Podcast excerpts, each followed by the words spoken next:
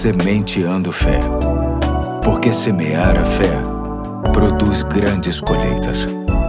Olá, hoje é segunda-feira, dia 5 de junho de 2023. Aqui é o Pastor Eduardo e nos alegra demais saber que podemos contar com a sua companhia neste momento em que trazemos uma nova reflexão, extraída e adaptada do livro Indescritível Devocionais sobre Deus e a Ciência, que será trazida pelo meu parceiro mais velho de projeto. Ouça com atenção. Olá, aqui é o André Guilherme, filho do Pastor Eduardo, membro da Igreja Batista do Fonseca. E com alegria volto a trazer a você mais esta mensagem. No mundo, existem dois tipos de seres vivos: os produtores e os consumidores. Os produtores são como as plantas e árvores. Elas usam um processo chamado de fotossíntese para transformar luz solar, a água e dióxido de carbono em alimento suficiente para crescerem e produzirem frutos, se transformarem em hortaliças, folhas, raízes e flores. Os animais são os consumidores. Eles não produzem em si mesmo o próprio alimento, precisando então consumir alimentos para sobreviver.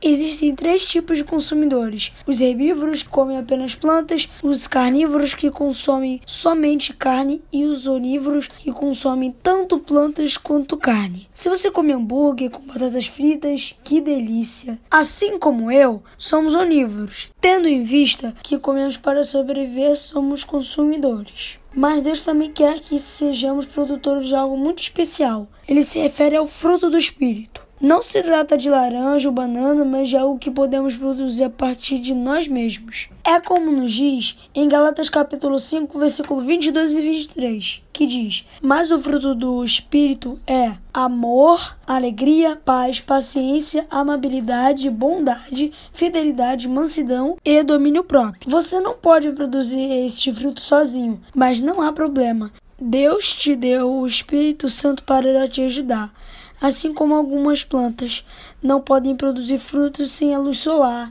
água e ar. Você não pode produzir o fruto do Espírito sem se expor à palavra de Deus em oração e obediência. Fazendo assim, você produzirá muito fruto e será uma bênção por onde passar. Valeu? Hoje fico por aqui. Deus te abençoe. Forte abraço e até a próxima. Muito bem, André. Valeu demais. Deus te abençoe também, assim como a todos que nos ouvem. E até amanhã, se Deus quiser.